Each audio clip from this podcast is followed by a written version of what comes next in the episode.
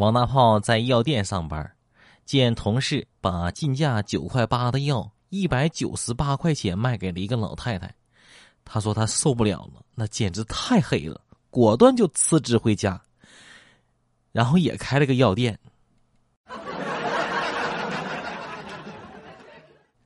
董事长，有人来应聘了。啊，好的，你叫他进来吧，我亲自面试。呃，请问你来应聘什么职位？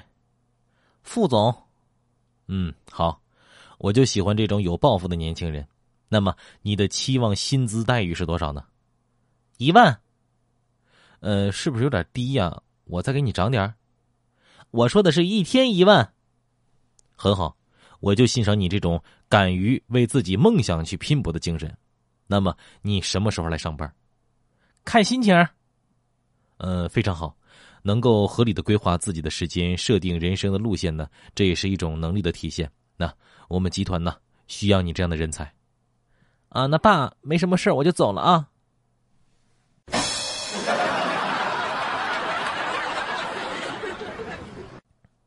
女同事在茶水间泡咖啡，当我蹑手蹑脚的走到她身后，我想吓唬她一下的时候，她突然放了一个屁。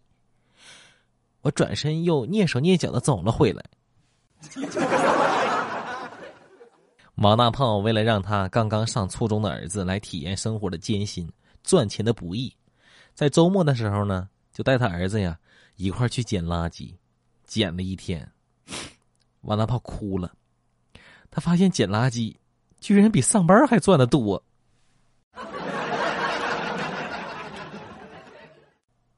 王大炮为我们演奏钢琴，他说：“大家觉得我弹的怎么样？”我觉得你应该上电视里才弹奏去。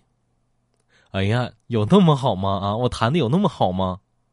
不是大胖，如果说你在电视里呀，我能马上给你关的。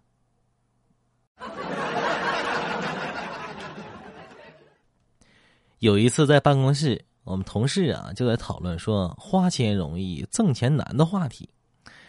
然后呢，我们有一个同事就感慨：“哎呀，太感慨了！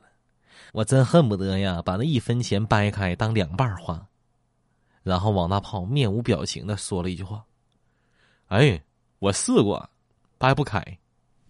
”阎王殿内。阎王大人，你是不是搞错了？我刚才看了生死簿了，这明明还没拍到我呀，你怎么就把我召唤过来了？啊，你不是开车喜欢加塞儿吗？我就给你加了个塞儿。